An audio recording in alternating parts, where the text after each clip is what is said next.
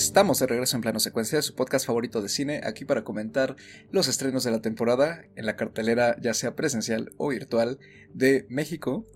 Yo soy Carlos Ochoa y conmigo se encuentra, como siempre, Andy Saucedo. ¿Cómo estás, Andrea? Hola, ¿qué tal? Muy bien, muy contenta, emocionada, preocupada, angustiada, con muchas emociones, muchas, eh, pues aquí vamos a, platicar, a golpear a Carlos, no, no es cierto, este, pero sí, sí vamos a, a tener pues una charla muy, muy rica, entonces ya listísima para empezar. Y también se encuentra regresando de sus pequeñas vacaciones en las que volvió a irse de corresponsal para ver cine, por supuesto. ¿Qué otra cosa? Anita Escárcega, ¿cómo estás, Anita? Hola, muy bien, muy contenta, con renovados bríos, pero sobre todo muy emocionada por la película de la que vamos a platicar hoy, porque yo sí estoy muy, muy contenta. Y la película es nada más y nada menos que Elvis, este biopic musical de Baz Luhrmann, que es un nuevo largometraje. Ya tenía un rato que Luhrmann no nos deleitaba con su trabajo en cine. Creo que la última película que hizo, si no mal recuerdo, fue la del Gran Gatsby, que ya tiene 10 años, ¿no? 9 años de eso. Y pues bueno, esta adaptación de la vida del icónico cantante y actor que pues alocó al público estadounidense y a gran parte del mundo durante los 50s y 60s con su rock and roll y sus poses y su voz profunda. Está protagonizada por Austin Butler en el papel principal, este chico que tengo entendido salió de Disney Channel. Y lo acompaña un elenco variopinto que incluye a Cody Smith McPhee, Helen Thompson, Luke Bracey, Olivia de Jones, Richard Roxburgh, Kelvin Harrison Jr., David Wenham y Tom Hanks en el papel de su manager. Él es el, digamos, el coprotagónico. La película fue escrita por el mismo Lurman en compañía de Sam Bromell, Jeremy Donner y Craig Pierce. Y pues Anita, arrancas tú, cuéntanos brevemente de qué trata Elvis en general. Digo, ya sabemos que de su vida, pero un poquito, ¿entre qué momentos de su vida nos contextualiza? Bueno, pues la película de Elvis nos habla, como dices, de, de, todo el periodo básicamente de su vida, desde la historia del que nace hasta su muerte, pero se enfoca sobre todo en la relación que tenía con, con su manager, eh, un hombre que básicamente lo explotó hasta su muerte. Y bueno, lo curioso es que la película está narrada desde el punto de vista del manager, ¿no? Entonces creo que eso es como un pequeño giro que pues bueno, a mí me pareció interesante, sobre todo porque vaya, el personaje del manager es odioso, ¿no? Entonces creo que, que eso fue algo que me gustó bastante de cómo se llevó a cabo la, pues la, narrativa de, la película, este punto de vista de desde, desde el manager, pero además, pues bueno, creo que tiene un poco ahí una onda tricky, ¿no? Porque por un lado, el manager desde el principio te está diciendo, básicamente, yo soy un asco de persona, ¿no? Y esto es lo que sucedió. Entonces, desde un principio tú sabes que el narrador es totalmente no confiable pero al mismo tiempo te, te intenta manipular, supuestamente, ¿no? Te intenta manipular como para que te pongas de su lado, pero pues lo que vemos en pantalla obviamente choca totalmente con la narrativa que te está manejando el manager, ¿no? Entonces, me pareció interesante eso. La película me gustó muchísimo. Yo salí muy, muy satisfecha del cine. Y pues bueno, no sé si quieren comenzar con eso. Vaya, no, no, no puedo decir más allá como de la trama, porque pues sí, tal cual como bien dijiste, es una biopic y se enfoca como en momentos específicos, tanto de su infancia como de, de ya su vida como estrella y cómo llegó a la fama, ¿no? Este, este personaje, pero vaya, más allá de eso, pues no se puede decir gran cosa de la trama, ¿no?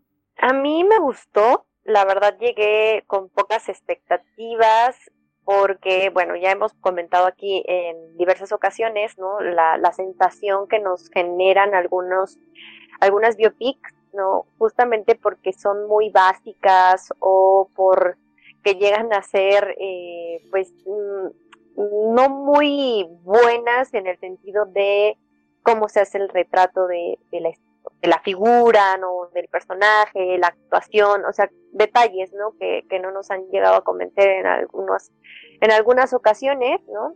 Y en el caso de Elvis, bueno, en mi caso particular, pues es una figura a la cual tenía yo no mucho conocimiento, ¿no? Pero eh, se sabe quién es, se entiende la magnitud de lo que representa para la música, para muchas partes de lo que es ahora el espectáculo de la música, ¿no? Cuando anuncian una nueva película en donde el objetivo es darnos una biopic, ¿no? De, de Elvis, me generó muchas dudas, sobre todo también la parte de, del tráiler, no es que lo haya visto yo completo, ¿no? Pero las cositas que se llegaron a, a salir justo después de, del Festival de Cannes, la recepción, como que empieza, a mí me empezó a generar un poquito como de, de dudas, ¿no? Y creo que Anita fue cuando ya nos dijo que sí le había gustado, que en este caso, pues ya como que fui con un poquito más de apertura a ver la película, ¿no?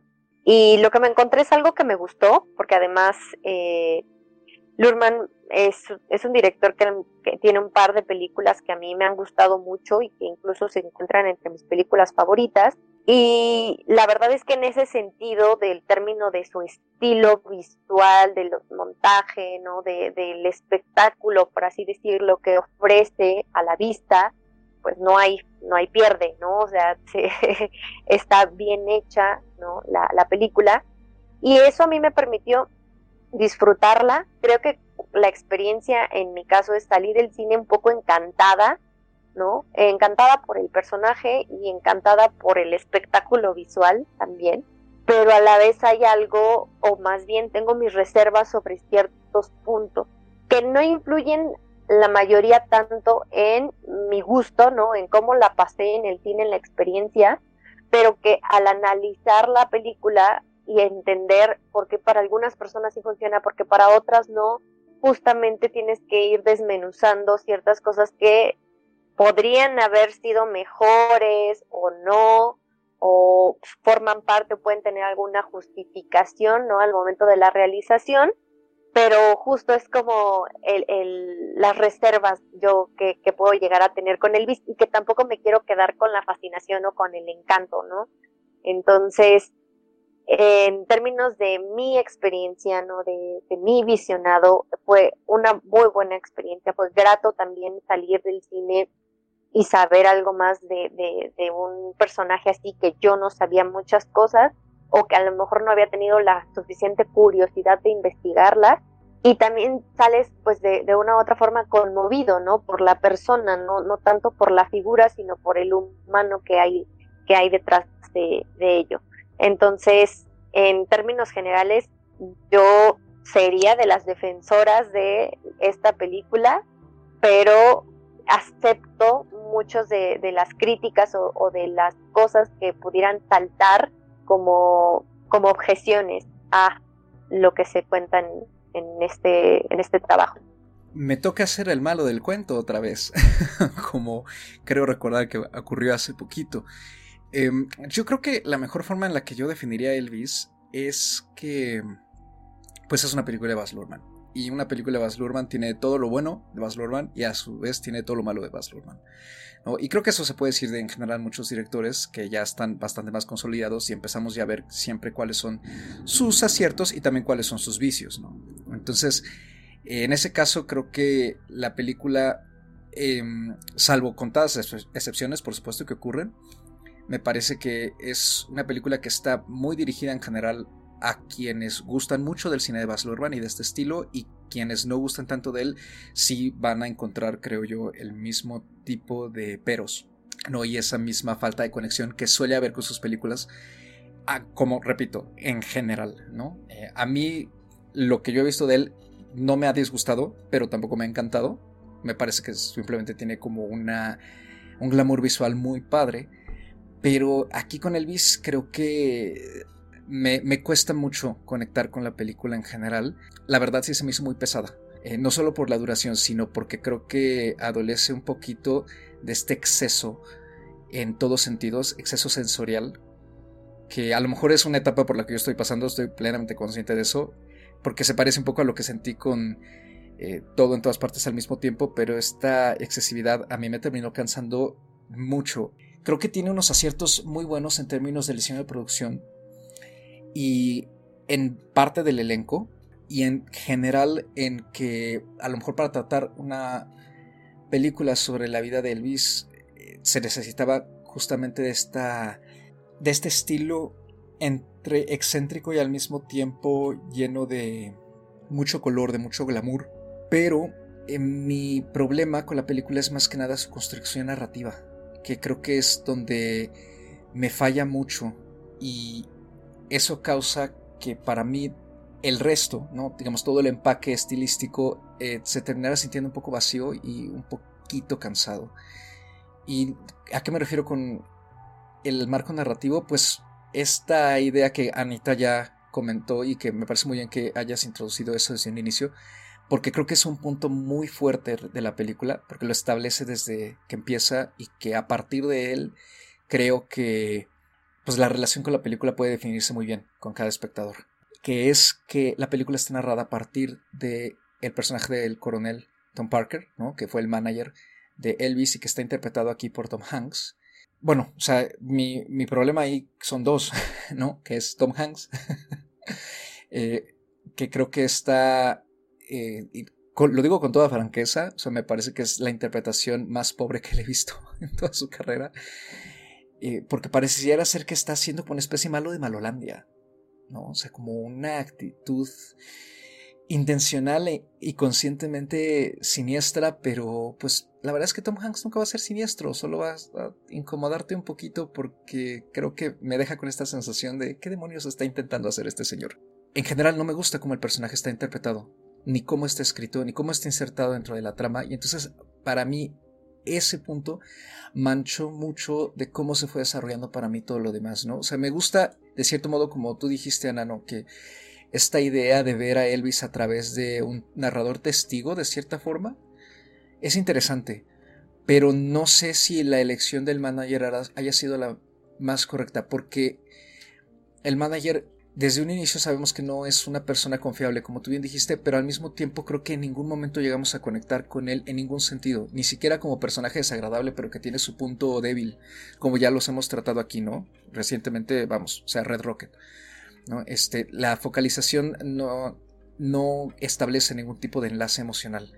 Entonces, creo que para mí eso fue lo que más me impidió adentrarme en general en lo que me estaba proponiendo porque me deja al personaje de Elvis como una persona sumamente ingenua y que no tiene ningún tipo de personalidad. Y siento que esa distancia que establece mediante este marco narrativo la película hace que todo se sienta sin falta de desarrollo en general. Entonces nos quedamos nada más como con las presentaciones y como con este Wikipediazo de cierta forma, ¿no? De momentos clave de la trayectoria de Elvis que funciona muy bien como entretenimiento. Creo que la película sí es muy entretenida, pero eh, no cuestiona más allá de el llevarnos a mira cómo el manager lo manipuló y lo maltrató toda su vida. No creo que haya nada más que, que hacer ahí en términos narrativos. Entonces sí me supo a poco en ese sentido y pues me terminó desencajando toda la, experiencia con, esta película, tristemente. Sí, mira, yo creo que ahorita le diste al clavo en varios puntos. En primer lugar, pues sí, efectivamente, creo que esta es la película más Baz Luhrmann que se me puede ocurrir. En el sentido de que tiene todos los elementos visuales y la música y el show, porque finalmente el cine de Baz Luhrmann, que no es un, eh, no es un cineasta muy muy prolífico, ¿no? Tiene realmente pocas películas, pero parece que es un director que se enfoca mucho en dar precisamente un show, que sea una experiencia, como ya bien lo dijiste, sensorial.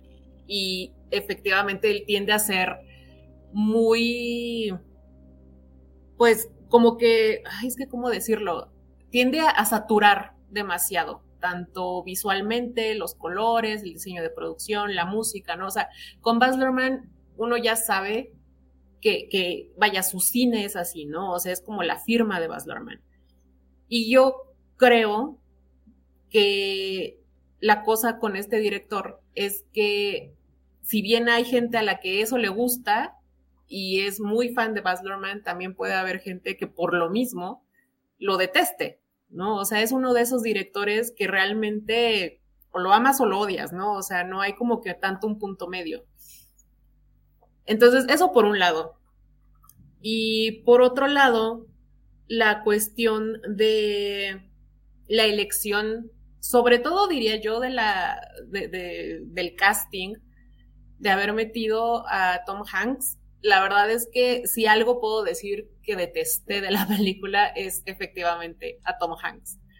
Yo no soy fan de ese actor, en general a mí no me gusta cómo trabaja y el hecho de que lo pusieran en este papel en el que tiene no nada más que fingir un acento, sino que, como mencionabas ahorita fuera del micrófono, tener que imitar a una persona real, lo pone en aprietos, ¿no? O sea, fuera del personaje que siempre hace Tom Hanks, que es el señor bonachón inocente, pues como que ya está en aprietos y entonces no sabe qué hacer y actúa horrible. Entonces, pero como bien dices, no es nada más la cuestión de la actuación, es la construcción del personaje, que ahí estoy totalmente de acuerdo.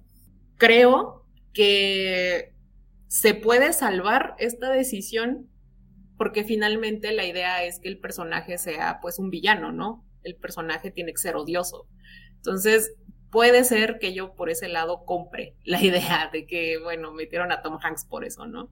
Y en cuanto a la elección de hacer una biopic de Elvis, a mí me pareció que quedó perfecta porque justamente Elvis es el personaje ideal para una película de Baz Luhrmann, ¿no? O sea, es sumamente camp, en este sentido de que era súper estruendoso para vestirse, para peinarse, para su música, para su estilo de la moda, etcétera, ¿no? Entonces, creo que yo llegué al cine con, no con bajas expectativas, porque yo admito que sí soy muy fan de Baz Luhrmann, pero sí llegué al cine con ciertas reservas, porque pues precisamente como, como dijo también Andy, ¿no? O sea, es un es un ícono, ¿no? O sea, es, es un personaje demasiado grande y si no haces bien tu trabajo, puede ser un desastre.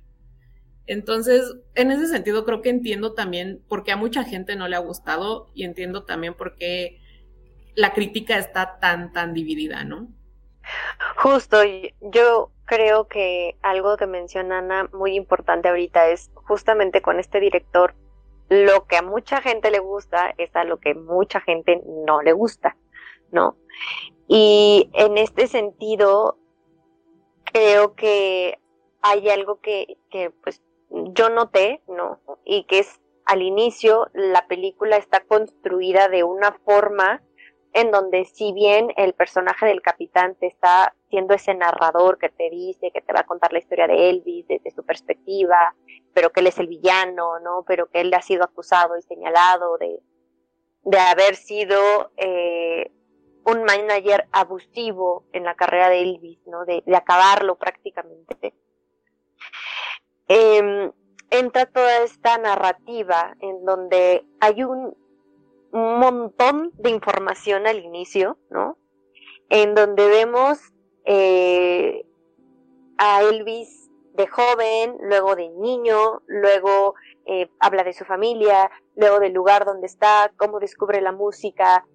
Eh, vemos incluso a por ahí algo más animado.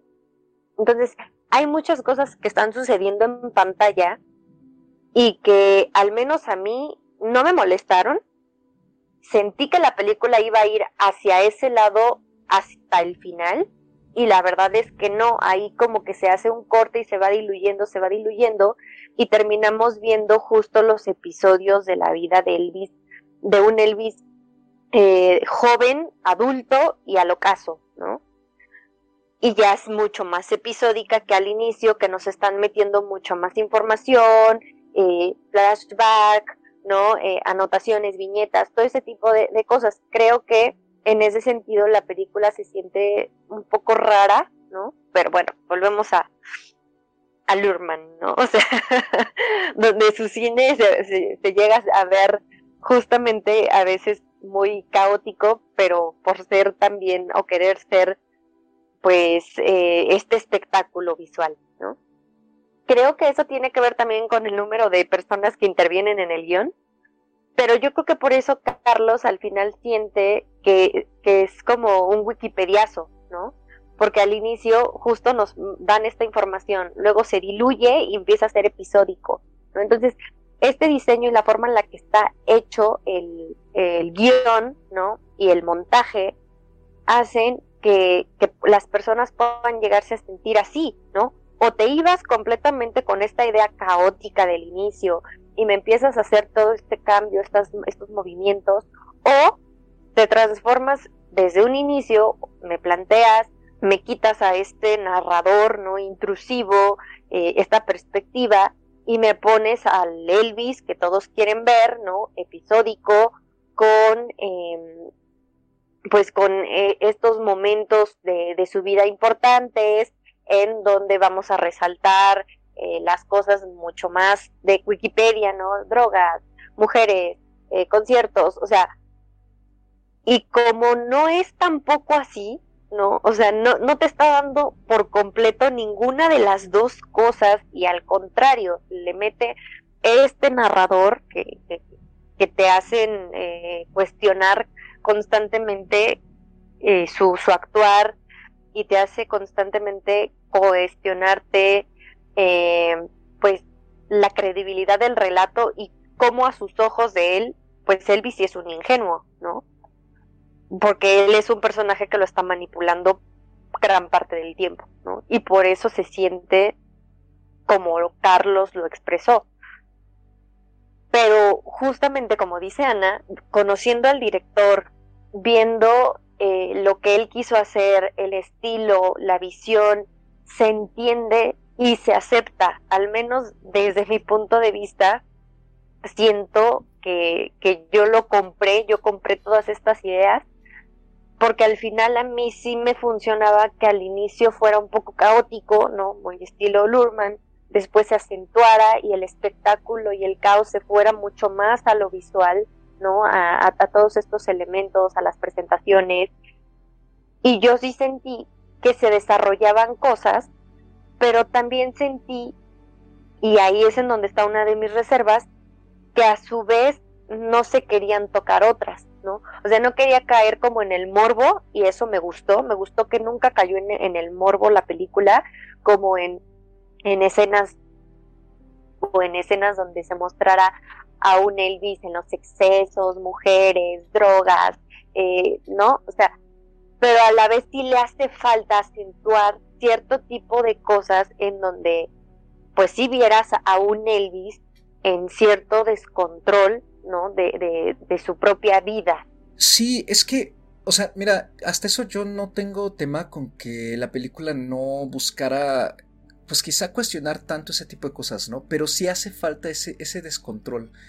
Porque creo que, aunque pues sí nos da esta narración no confiable que creo que es muy padre, ¿no? También, y en muchas otras películas y novelas, incluso cuando se utiliza un narrador no confiable, pues siempre estamos cuestionando el texto.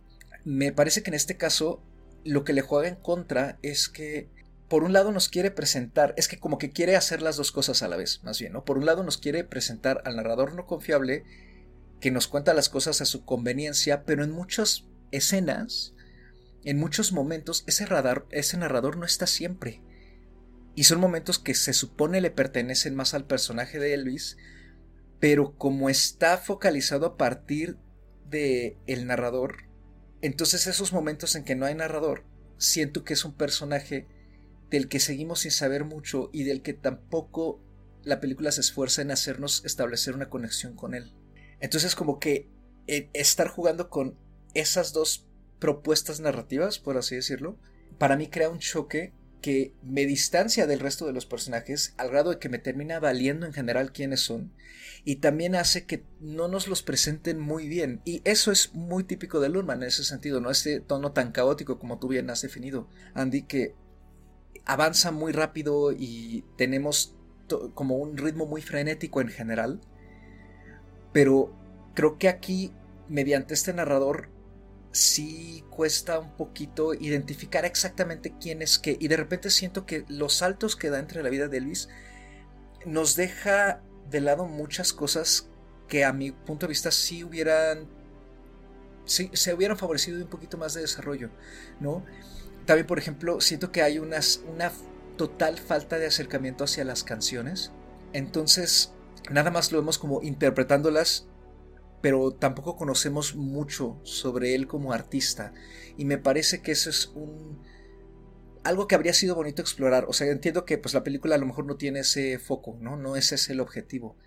Pero creo que todo eso se ve restado principalmente por este, este narrador. Porque al narrador no le interesa tampoco contarnos eso, ¿no? Pero entonces se me hace una elección. Eh, creo que terminaría yo regresando a lo que comentó Ana en un inicio. Es una elección muy curiosa eh, establecerlo a él como el principal personaje, porque me atrevería a decir que hasta tiene más tiempo en pantalla que el propio Elvis. Entonces, esta decisión, si de entrada a quien está viendo la película le termina chocando, ya valió. O sea, creo que ese momento, ¿no? Que lo he comentado en otros programas, en que la película te está preguntando si le vas a entrar o no, llega muy rápido en el caso de Elvis y entonces sí puede afectar muchas cosas del visionado.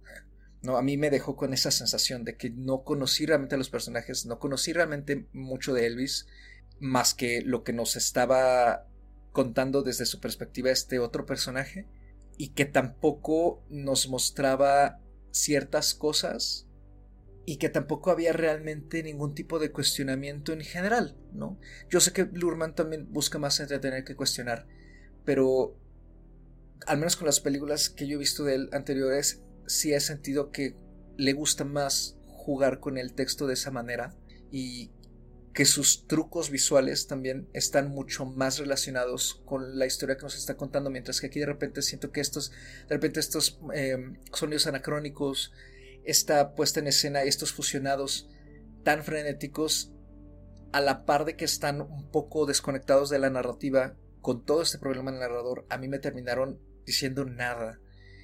Entonces sí creo que, bueno, para mí al menos ese, ese creo es el punto más fuerte, ¿no? O sea, de, de ese make or break, como dicen en inglés, ¿no? De ese momento en que dices, híjole, ¿me va a gustar esto o no me va a gustar esto? Aunado al hecho de que creo que la, como ya dije, la actuación de Hanks me parece bastante pobre. De repente me molestaba mucho incluso este acento tan fingido y esta como insistencia en quererse él presentar ante la cámara como alguien siniestro, muy como lo comentamos en su momento con A Beautiful Day in the Neighborhood, que me pasa lo mismo. No, el, el Tom Hanks siniestro a mí no me... Me incomoda, pero no me incomoda por las razones que debería incomodarme. Me incomoda porque digo, Dios mío, ¿qué le dijo a este señor que así tenía que ser? Porque lo único que me hace es sacarme de la inmersión en la que la película me está tratando de meter.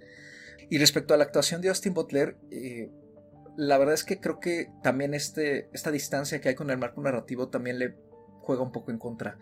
Porque creo que los momentos dramáticos se sienten medio telenoveleros y los momentos de frenesí, la película creo que no los explota bien.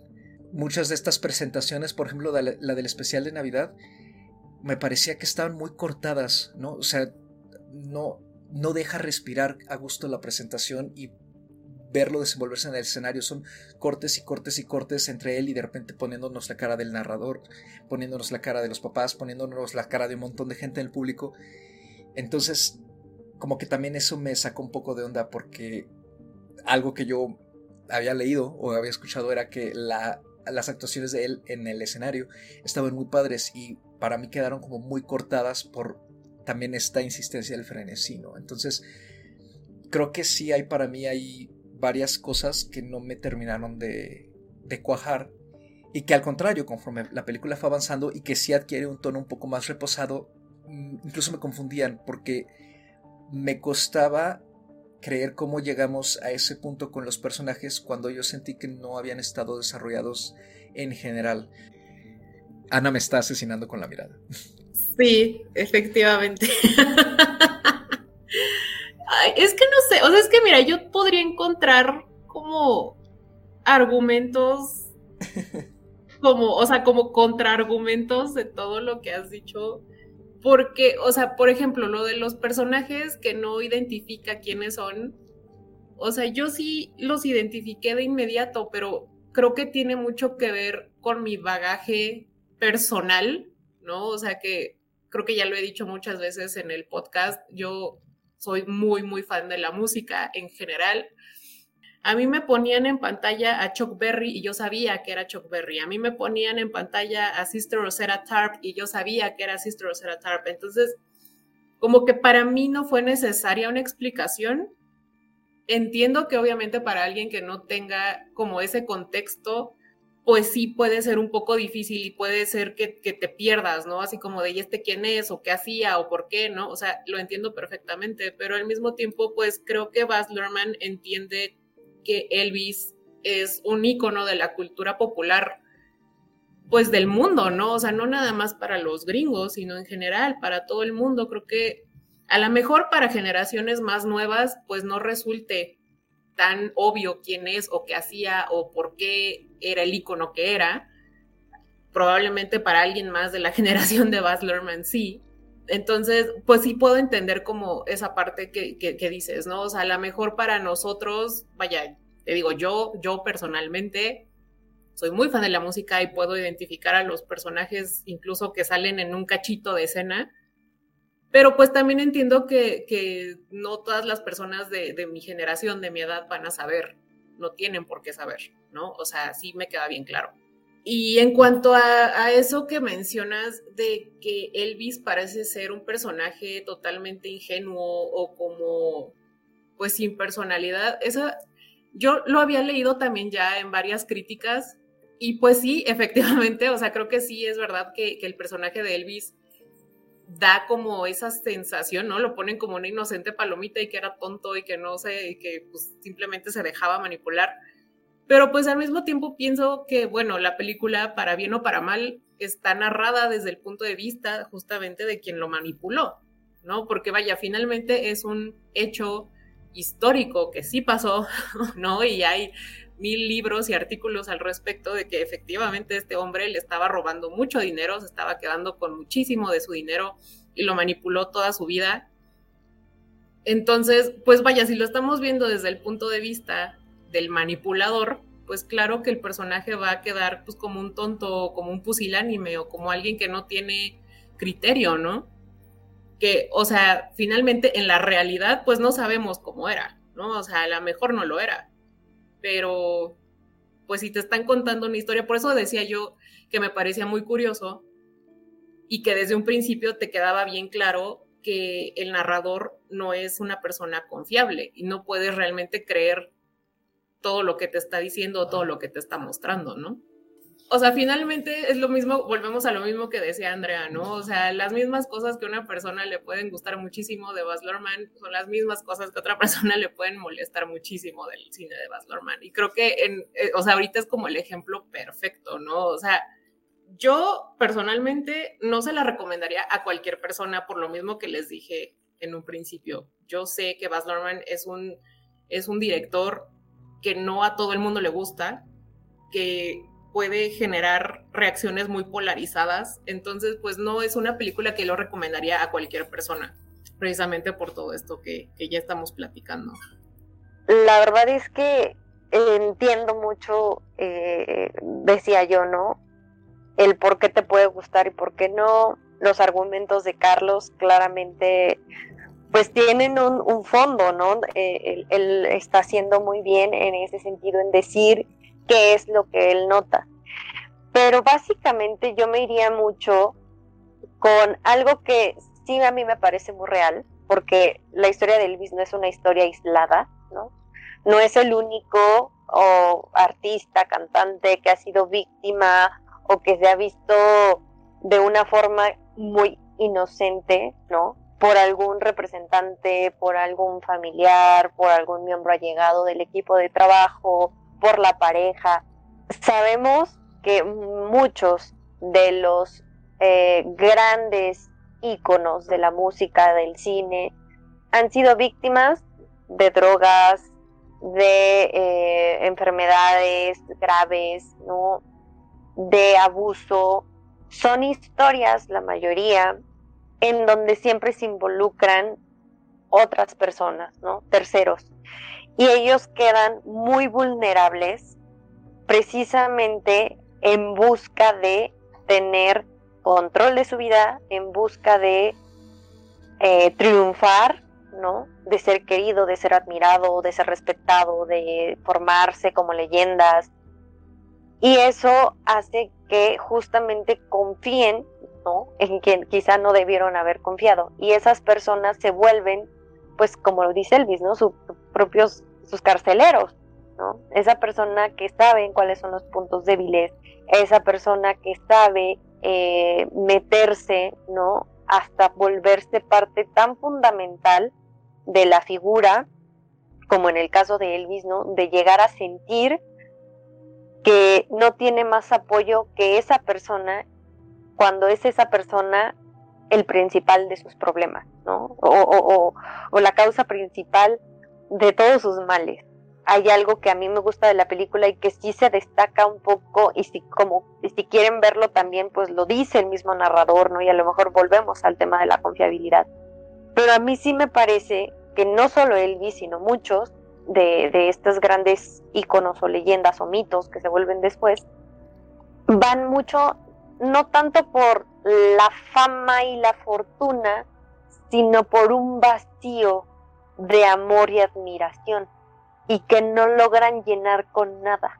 Entonces, eso al menos a mí de la película, si bien hay cosas de Elvis que pudieran haber quedado como al aire justamente por el, por el narrador, si hay algo que a mí me hizo sentir, además de la actuación de Butler, que es muy buena, que me hizo sentir real el personaje, es justamente el ver a una persona en ese papel, ¿no? En ese momento de su vida, con todos em, los dones, con, con, todo el, el, éxito casi marcado en su destino, ¿no? Volvemos ahí como al, al mito, que en realidad enfrenta ese momento de vacío, de soledad, y que todo lo demás que lo rodea se vuelve tan lejano eh, hasta cierto punto que eso me hizo sentir que sí estaba viendo parte de esa figura que es Elvis. Entonces por eso les digo, al menos a mí no me quiero quedar como con el encanto o la fascinación, ¿no? De, de lo que se ve en pantalla, pero sí me quiero quedar con ciertas partes que a mí sí me parecen reales, ¿no? Entonces, lo que yo le comentaba a Anita eh, antes de, comenzar a grabar es que la actuación me parece muy buena, me parece que, para los que teníamos reservas, ¿no? Creo que Anita ahí compartía conmigo que, que teníamos como algunas reservas porque además el actor pues es relativamente eh, inexperto ¿no? En, este tipo de películas o de películas con, tanto foco, se hace un excelente trabajo porque no es un trabajo de imitación, ¿no? Es un trabajo de analizar el personaje, de meterte en la piel del personaje y me parece que su actuación es muy realista, ¿no? Te involucra en ese sentido. Y viendo esa parte, ahí yo voy a retomar lo que decían de Tom Hanks. Para mí el problema del personaje de Tom Hanks es Tom Hanks en sí, pero como dice Anita, se justifica porque pues Tom Hanks mm, le quedan bien los papeles en donde es insufrible, porque ya es como la vibra natural que a veces él no e, expira. Cuando aparece Tom Hanks, sobre todo muy al inicio y muy al final de la película, me parece muy artificioso Tom Hanks. Me saca justo de, esa mm, realidad. Me molesta Tom Hanks porque si bien, si bien lo compro al decir es que pues, no se necesita esforzar mucho, o sea, el hombre es insufrible porque pues ahí a lo mejor ni siquiera quiso actuar, o sea, él nada más leyó y ya con eso le sirvió, ¿no? O sea, pero me sacaba mucho justamente de toda esta parte realista que me daba el personaje, que me daba el diseño de producción, la ambientación, el espectáculo que me estaba montando eh, Lurman. Y Tom Hanks me sacaba esa parte artificiosa, ¿no? Creo que eso es algo que, que al menos a mí eh, es lo que decía, ¿no? Yo, tenía, yo tengo mis reservas en términos de, de cosas que pasan en la película, pero a su vez valoro mucho lo realista que siento el personaje de Elvis. Si bien por la actuación, también es por esta justificación, si lo quieren ver así, que yo le doy a esta inocencia, entre comillas, que se puede ver del personaje, ¿no? Porque al final, como dice Anita, pues al Elvis de, de, de veras, al verdadero, quién sabe si en realidad alguien lo conoció, ¿no? Porque se forma todo este mito alrededor de él, se vuelven estas figuras, este, desconocidas, eh, enigmáticas, ¿no?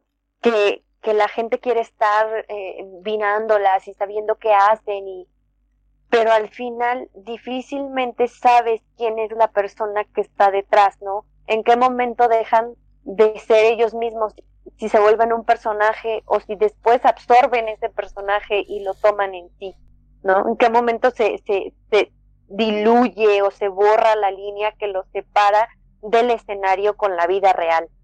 Entonces, eso a mí me gusta, creo que se, o sea, yo sentí que se abordó, yo sentí que vi eso en pantalla y eso fue el valor agregado para mí, no solamente ver presentaciones, no solamente ver este que se hicieran este ahí pues a lo mejor recreaciones de momentos importantes o de momentos icónicos como este concierto para televisión o este en el momento cuando lo llevan preso por, por rebelde. Creo que que no me quedo con eso, me quedo con el trasfondo, me quedo con el trasfondo incluso de la parte social que se llega a tocar. Yo recuerdo que en algún momento alguien dijo que Elvis era racista, ¿no? Y cuando ves la película tú dices, ¿cómo va a ser racista este hombre si, si salió prácticamente de, de una comunidad de gente marginada en donde vivían eh, personas de color?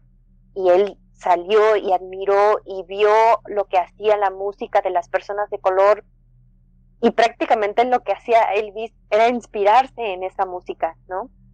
Todo ese tipo de, de cosas que surgen alrededor de él, que, que lo mandan a la guerra como para que no vaya a terminar cumpliendo una condena, ¿no? O sea, todo este tipo de, de, condiciones que, que se dan en el contexto cultural y social de, de la época, ¿no? En donde había un discurso claramente en donde se separaba la gente de color de la gente blanca y en donde él se volvía un repudiado por, por hablarle justamente a la gente de color, ¿no? Entonces creo que se, se quitan de, de cierta forma incluso pues, algunos estigmas que pueda haber sobre, sobre el personaje, ¿no? Y, y, empiezas a descubrir cosas que no había y empiezas a ver a la figura un poquito más real de, de lo que pues a lo mejor en su momento se veía, ¿no? Como, como ese ídolo, como ese hombre hermoso, guapo, precioso, que se movía y escandalizaba a, a la gente, que probablemente lo podamos ver en otras figuras, en otros contextos.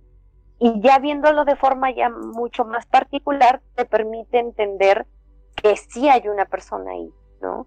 Que, que, que quién es, pues quizá nunca lo vamos a saber, pero es valioso el ver la parte realista que, que nos puede llegar a transmitir la película, ¿no? Sobre, sobre el ser humano que hay ahí, más allá de todas estas cosas que yo ya, ya mencionaba, ¿no?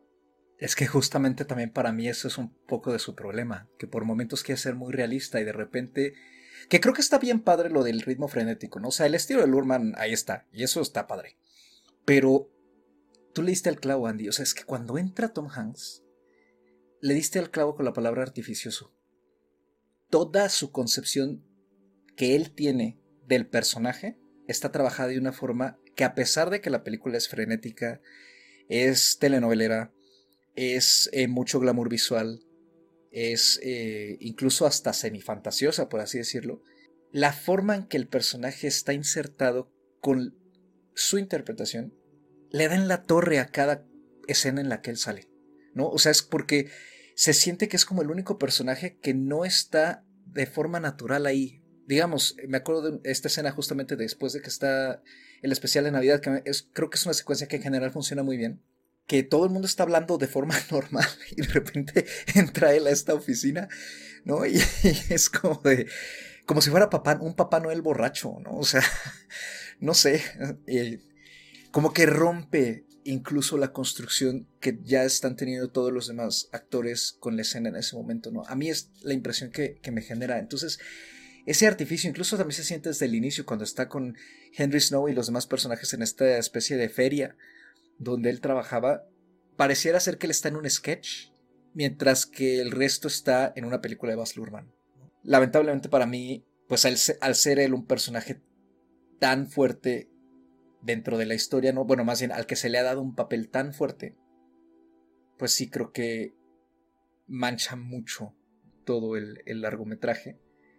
Con todo y que sí estoy de acuerdo contigo, Anita, ¿no? De que pues es interesante verlo desde ese punto de vista, ¿no? De, digamos, como de una especie de villano, ¿no? O de alguien que le hizo mucho daño a la figura de Elvis. Más bien, creo que es la interpretación lo que falla mucho ahí. Pero, pues bueno, o sea, así está hecha eh, la película. Finalmente, creo que la mejor forma justamente de, de ir cerrando esta charla es, pues sí, rescato lo que ustedes han dicho, ¿no? O sea, creo que creo que el estilo del director en general es pues clave para quien vea la película. Yo tampoco sé si la recomendaría, pero también creo que estamos ahorita en un momento en el que ya una buena cantidad de directores de una generación, digamos, madura, han estado dándonos películas en las que su estilo, pues obviamente ya está, si no trabajado, muy, muy marcado, ¿no? Con todos sus aciertos y con todos sus vicios. Entonces me parece que Elvis es otra más de estas películas, ¿no? De directores ya muy consolidados que ya sabemos a qué nos enfrentamos cuando nos acercamos a una de ellas, ¿no? Y en ese sentido, pues me parece que esté padre, que esté hecha para los seguidores del mismo director y que a pesar de que uno no, le, no lo siga tanto, pues siempre no está más, ¿no? O sea, acercarse a su cine. A mí, yo, yo ya sabía más o menos a lo que iba, pero sí me sacó mucho de onda, creo, esta mala sorpresa que me llevé con el personaje de Hanks, eh, porque creo que Lurman, a pesar de que tiene esta predilección, ¿no? Por lo glamuroso y lo excéntrico, también me parece que es un, es un director que visualmente es muy interesante y propone muchas cosas y que no tiene miedo de jugar con modas y con la tecnología y con la forma de armar sus escenas. Entonces, por ese lado, creo que verlo como innovación dentro de su misma filmografía está padre, ¿no? Porque, eh, bueno, yo siempre he escuchado mucho ese comentario de que The Great Gatsby también estuvo demasiado frenética para el gusto de muchas personas, pero yo no la recuerdo así de frenética. ¿Será que, pues sí, en efecto tiene 10, 11 años que la vi? 9 años, perdón, que la vi, este, y no la recuerdo, pero, pero si hay algo que yo recuerdo de esa película, no es que haya sido frenética. Pero, pues, bueno, o sea, creo que al final eh, todo depende, se reduce, todo se reduce al, al director, ¿no? Y a que tanto también conozcamos un poco la figura de Elvis. Yo admito que no, no conozco mucho de él, eh, tampoco soy muy afín a su música, aunque me gustan varias canciones, pero sí ha sido interesante pues explorar a mediante este largometraje la época en la que creció y el medio en el que se formó. Quizá sí este, se sale un poco de lo convencional en términos de las biopics la forma en que la película está narrada, pero pues como una especie de resumen ¿no? de, en general de su vida y con un poco entretenimiento creo que no está nada mal. Yo cerraría mi comentario ya eh, de, de, Elvis pues reiterando eso, ¿no? De que pues a quien le gusta acercarse a la película que lo haga sin, sin ningún problema. Si son fans de Baz Luhrmann creo que sí les va a gustar mucho. Y pues yo tristemente la cierro con dos estrellas y media con todo y que Estoy aquí jugando la vida con Anita, que seguramente me está echando miradas asesinas. No, no. Mira, te digo yo. Es Tom Hanks, es Tom Hanks. Exacto, mira, yo entiendo perfectamente tu, tu, tu, punto. Y pues reitero, o sea, siento que Baz Luhrmann puede ser muy así, puede ser de repente como demasiado sobrecogedor a veces, ¿no? Porque justamente tiene esta, este gusto, ¿no? Por, por bombardearte con, con colores, imágenes, sonidos, música, o sea, él es muy extravagante en general y pues yo entiendo, entiendo que, que muchas veces, pues, o no nos gusta eso en general, o no estamos de humor para ver eso, o no sé, ¿no? O sea, entonces entiendo perfectamente el punto. Entiendo, te, como, como decía hace un rato, entiendo por qué hay mucha crítica tan polarizada y tan dividida. Mm, y pues creo que en este programa todos estuvimos de acuerdo en que Tom Hanks es lo peor de la película. O sea, yo también estoy 100% de acuerdo con todo lo que se ha dicho sobre Tom Hanks y sobre su actuación. Pero pues yo me quedo con la actuación de Austin Butler. La verdad es que yo sí lo veo muy oscareable. A mí sí me pareció que, que hace un trabajo excelente. Y pues vaya, creo que yo me quedé sobre todo con eso y con la música y con con el diseño de producción, ¿no? O sea, porque a mí sí me gusta como este bombardeo sensorial que le gusta tanto hacer a Baz Luhrmann. Entonces, pues bueno, yo, yo sé también que a lo mejor para muchas personas o para la crítica en general, cuatro estrellas sería muy exagerado, pero fue lo que yo le puse a la película, le puse cuatro estrellas, yo no la sentí para nada pesada, no la sentí para nada larga, la pasé muy bien la disfruté muchísimo, me obsesioné con el soundtrack. Entonces, pues bueno, yo me quedo con cuatro estrellas.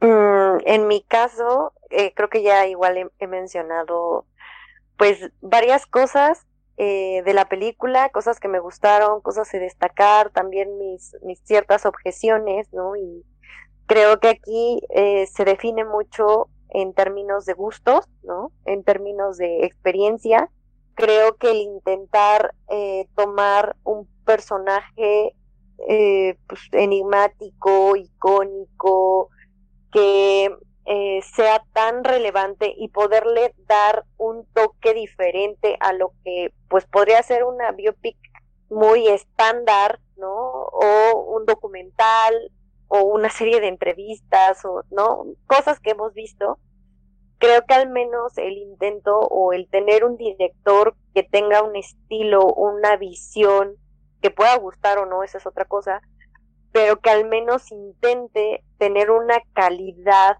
¿no? En términos de no dañar al personaje, ¿no? O, más bien no dañar a la figura, ¿no? Y abordarla con cierta justicia y también con cierta admiración, ¿no? En mi caso, eh, pues sí, sí, también a mí me gusta Lurman, me gustó mucho Elvis, me gusta la figura de, Elvis como tal, entonces para mí, como dice Anita, mucho más eh, influenciada por, por este encanto con el que terminé. Al final yo me voy a quedar también con cuatro estrellitas y sobre todo porque les voy a recomendar, no es la recomendación de la película, pero les voy a recomendar porque hay una canción que a mí me encanta, que no es de Elvis, que es de Robin Williams, pero que es eh, música homenajeando al cine cuando el cine hace un homenaje a la música. Esa, esa, esa canción es Advertising Space del 2005 de, de uno de los discos de de Robin Williams, en donde eh, Robbie escribe esa canción inspirado en la película True Romance. Eh, esa película que según yo es como del 90 y algo, a inicios de los 90, en donde también aparece como guionista Quentin Tarantino, uno de los personajes de True Romance, eh, justamente dentro de la película, pues se supone que él platica con el espíritu de Elvis. Entonces Robin Williams retoma esa idea y hace esta canción que es Advertising Space, en donde él está platicando con Elvis Presley. Incluso en el video hace muchas cosas eh, evocando a Elvis, vistiéndose como Elvis, tocando la guitarra, el peinado. Y es una canción que a mí me fascina y que cuando vi la película me hizo tanto sentido muchas cosas de la vida de este hombre narrada en una canción, ¿no? Y es, volvemos a lo mismo, ¿no? La música homenajeando al cine cuando el cine hace un homenaje a la música. Entonces, les digo, a lo mejor estoy muy subjetiva, pero para mí yo cerraría con esa recomendación y mis cuatro estrellitas para él. Y pues con eso termina esta breve discusión sobre Elvis de Baz Luhrmann que continúa en cines en el momento en que salga a plataformas este podcast. Y pues ya para cerrar, por supuesto, la recomendación del día, que ¿quién tiene una recomendación por aquí? Yo ya recomendé una canción. ahora, ahora no nos pusimos de acuerdo eh, antes con las recomendaciones. Ahora no nos pusimos de acuerdo antes, pero bueno, claramente si, si tuviera que ser eh, algo de, de Lurman, yo pues recomendaría Mulan Rouge, ¿no? Para aquellos que les gusten además los musicales. Eh, quienes no la hayan visto, ah, también es una película que al final eh, tuvo muchísimo éxito como, como una película romántica, ¿no? Protagonizada por Nicole Kidman y por Ewan McGregor. Está en, en Star Plus y pues ahí está disponible. Ya se mencionó también por ahí el Gran Gatsby, esta sí no sé en dónde esté disponible. Y eh, de nuestra plataforma favorita.